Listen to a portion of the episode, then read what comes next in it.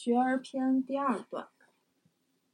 有子曰：“其为人也孝悌，而好犯上者，贤矣；不好犯上而好作乱者，谓之有也。君子务本，本立而道生。孝悌也者，其为人之本与？”这段好像有点不太好理解。嗯，跟现代人的价值观是离得比较远了。嗯第一个知识点，游子曰，这时候你就要先警惕到了，这不是孔子说的，是游子说的。那如果说哦孔子是圣人的话，那其他的这些七十二贤人或者说孔门十哲，他们是贤人。贤人跟圣人境界是不同的。嗯那么游子，嗯，在整篇《论语》里面能被称为子的，除了孔子只有两个人，一个是游子，一个是曾子。之所以把他们推成子，是一种尊称，因为编写《论语》的人就是游子跟曾子他们两个人的学生，他们为对老师尊称叫子。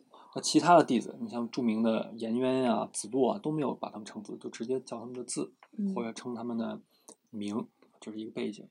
那游子这么学生是是一个什么样的学生呢？孔子死了以后，有一段时间，弟子们特别怀念孔子，觉得没有没有一个老师在，那整个他们的学堂可能就要散了嗯啊，就没有主心骨了。那这时候大家做一决定，就把游子推做老师，就是说，呃，你来扮演老师，我们就像过去老师在的时候，尊重老师一来尊重您啊，您就正常跟教导我们就行了。原因呢是第一，呃，游子他长得仪表堂堂，很像孔子；那第二是他的言行举止也很像孔子，那所以才有那一段故事。但是呢，没持续多久，就是有几个案例问答的时候，导致大家觉得你你你真的不是老师啊，你还是走吧，就把他给赶下来了。嗯这是一个小故事，那起码让我们知道，嗯，他不是圣人，但是贤人也是贤人，他比一般的人还是高明特别多、特别多的。嗯所以这里面有有很多是贤人说的话，嗯有也也是有很多参考意义的。比如这句话讲孝顺的，嗯第一段，其为人也孝悌，而好犯上者，嫌矣。那这个孝啊，指的对父母的，这叫孝。嗯悌呢，指的是父母之类之外的其他的长辈，比如说哥哥呀，或者说族内的其他的叔叔大爷呀等等的，这都叫悌。那总之就是对长辈的这种尊重啊，就叫这种孝悌。那一个孝悌的人呢，他是很难去犯上的，他是有一种习在那边，有一种嗯行为的模式在在底层去规划的。嗯。所以《三字经》里面有首孝悌，次见闻。对，嗯，是同一个孝悌，对吧？同一个孝悌。嗯那这个前提是说孝有了以后，但是为什么要有孝？这个也是一个问题，也是你必须要去想的问题。如果你要去学大人之学，就任何的东西不能盲从，不是说圣人说的话就是对的，我们去嗯思考他为什么得出了这个规律，给了我们这个指示。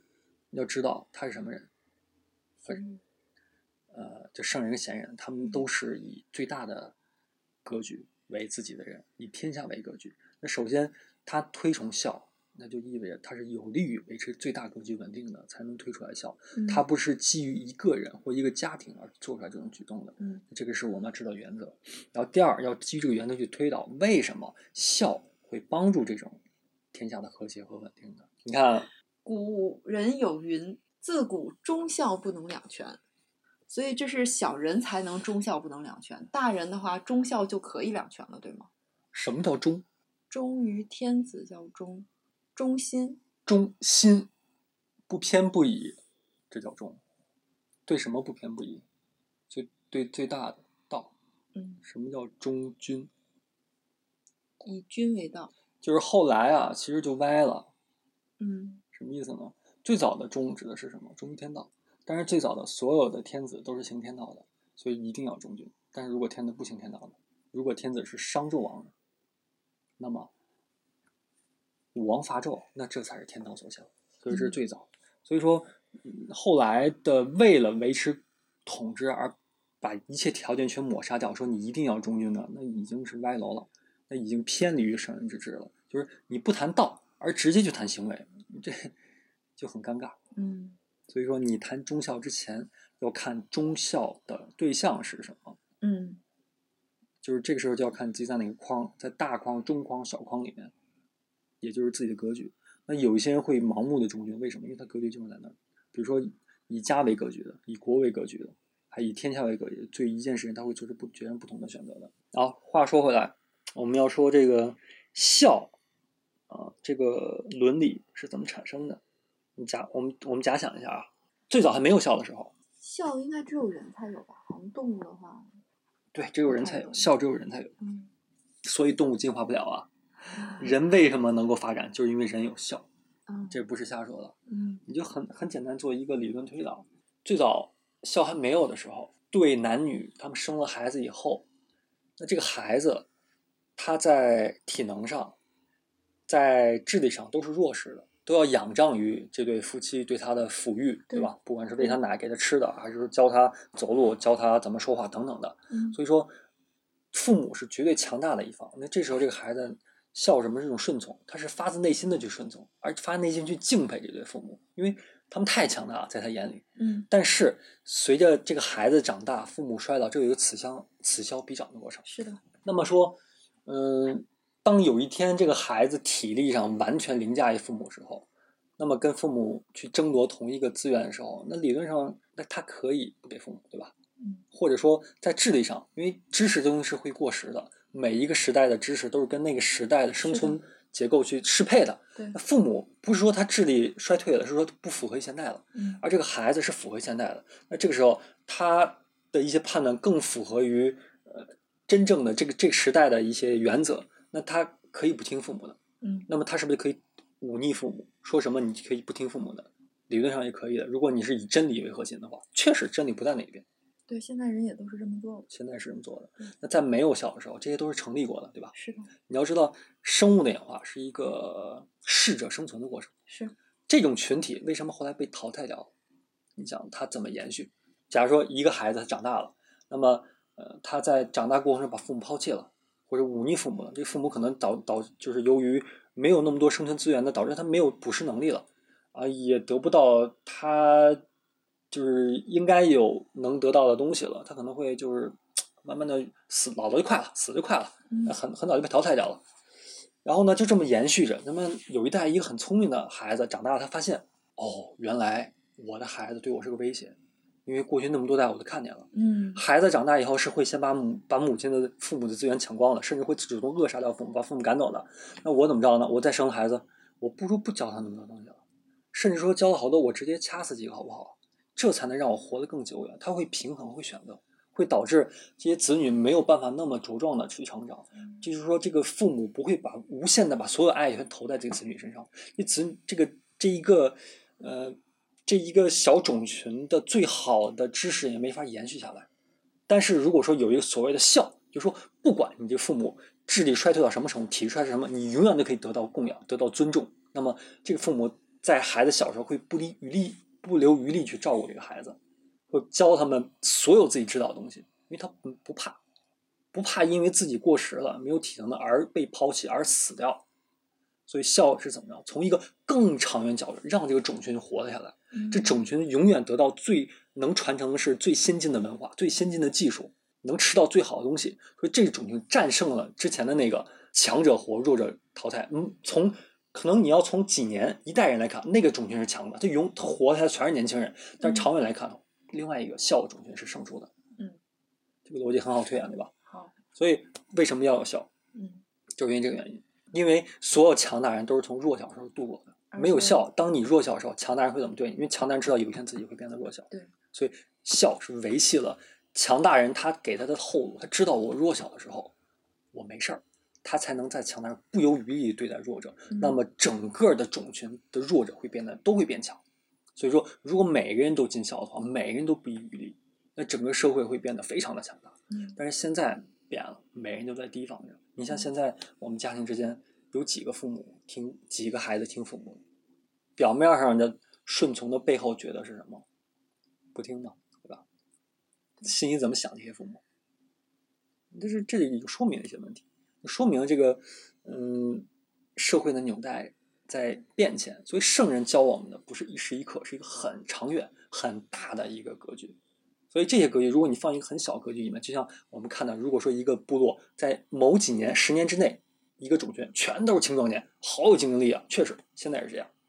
你放一个很小格局之内，它的这个小格局之内某一个种群，它竞争力可能远远大于，比如说尊崇圣人之道那个种群，但是时间会淘汰掉它。那我们应该怎样尽孝呢？怎么样尽孝啊？好好学《论语》，后面会讲。不好犯上者而好作乱者，谓之有也。这也是一个，嗯，一个延续。那么孝，你可以把这个模式，刚才咱们讲的进化模式套到，再往大套。刚才说一个家庭怎么演化，如果一个家庭是一个个人的话，那么这一个组织是怎么建立出来的？就就会变成两种组织，一种呃，就是总是能够毫无后顾之忧去继承最先进的呃文明文化的组织。那再扩大，扩大一个国家，那么这个就是呃一路演进一个以孝为基底的国家或天下，它是什么样子的？没有人去作乱，作乱干嘛呢？最终损害是这个国家，最终损害的还是这个。自己乃至于说子孙，他不会做这个事情，所以圣人肯定不会做事，因为他看透了这个理儿，他有这个格局跟眼光。那普通人他遵从圣人教，他也不会做这个理儿，他不懂，但是他把它变成一种习惯，你只是习惯性的去做这件事情，但是也是习惯性的去受益，嗯，何乐而不为呢？所以圣人教化，他不有一些人，他对贤人会讲理儿，那他对于一些普通老百姓，他不会讲理儿，没有意义。他只会，呃，建立一些规范，让他们去做，做，做，做，不断的去做，形成你的习惯。那就像现在很多地区的呃民俗风俗一样，它非常强大。那么在这个民俗之下，如果有一个人不按这个做，他会受到所有人的呃当怪物一样看待。虽说在遵从这种民俗的每一个人都不知道为什么，你问他，他可能不知道为什么。甚至说你问他一层，他知道；第二层他又不知道。你这么无限问他不知道最根本，可能圣人制定这个民俗是为了什么？他不知道，他也不在乎，他只知道必须要这么做。那这就是强大的地方。只要把这种圣人的教化变成了这种底层的民俗，那这一个地区的老百姓，即使他没有什么文化，但是他是非常稳定的、非常有生机的，他能传承最优秀的文化下来。您刚才说的是轨范，轨是轨道轨，轨道的轨，嗯，就像一条路一样，不是把人圈在一个地方，是可以沿着它一直往。君子务本，本立而道生。本本是树根儿的意思。嗯，本立而道生，这道呢，指的就是这个地方道，不是指那个大道啊，指的是本所生出来的一些东西。啊，本对应的是墨，墨是什么？我们现在说墨好像觉得很不好，但其实每个人最喜欢的是墨，没人喜欢本。你看我们吃的那些果实，那什么？树梢上树枝儿长的果子，对吧？这都是墨。嗯，墨是就是树梢。我们吃的菜。那都是叶子，都是末梢上的东西，所以那是末。所以真正对人有，就是就是大部分日常生活中我们看的末，然后都是末，都是它被长出来的东西。但是能长它那个东西，可能对我们没有直接的那种经济价值啊。你就像嗯很多工厂一样，它会生产出来很多的我们的这种商品，对吧？那都是末。本是什么？是生产这些流产流水线的那些流水线。像德国为什么讲它这么强大？因为它的科技是研制的，是能够去生产东西的那些机械、那些科技的东西，所以这就是本跟末的关系。但本末又是相对而言的，这一个本可能对于那个东西是本，但是针对于生它那东西，它又变成了末。那君子呢，它要一层一层的挖下去。那这里说的，嗯，君子务本，本立而道生，意思就是说孝在这边。呃，游子认为它是本，有了这个本，它可以去长出一切。因为你看，刚才说了，有了孝文化，那么这个文化才能传承下来，文化能传承，才有了其他一下的那些所谓的仁义礼智信，乃至于说什么法律啊、什么科技，这些才能出得来。这是什么？很很光鲜啊，对吧？能够直接帮人的东西，但是他们其实都是树上的果子根儿，那它是从孝来长出来的，因为孝代表是一种。社会结构的稳定性，没有稳定性，一切都是空中楼阁，瞬间就塌掉，就只有一层皮儿。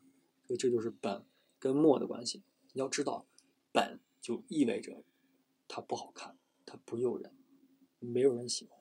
但是真正的君子，他悟的就是本。那我们指定末的话，要去，其实也无可厚非，但起码你要想一想，你看那东西从哪来的，就仅此而已。但是没有人去抢，大家只是就是你争我抢，抢这些末梢上这些东西。孝悌也者，其为人之本于。这句话说是孝悌就是人的本。嗯，就是孝悌是根儿，嗯长出来的果子，有的果子是仁，有的是义、礼、智、信啊，嗯说伦理啊、智慧啊，它都是这些果子们。啊，所以说根儿是来自于孝文化，它让人从动物中脱颖而出，啊，让这个社会有了一个强劲的纽带可以去传承下来，这个都离不了这种孝文化的。所以动物没有孝，人类社会才有孝，或者说另外一句话，孝不自然。也就是说，自然界没有孝这种东西。嗯，现在外国人总是说我们中国传统文化断了，其实孝文化是中国传统文化非常重要的一支，对吗？非常重要的一支。可以说它就是本。当我们去说本的时候，嗯，你要更要说的时候，它是什么的本？理解吗？就是说，它对于另外的东西，它可能就是末了。明白。嗯，所以你要说孝就是本，不对，嗯，孝又是别的东西生下来的。好，谢谢。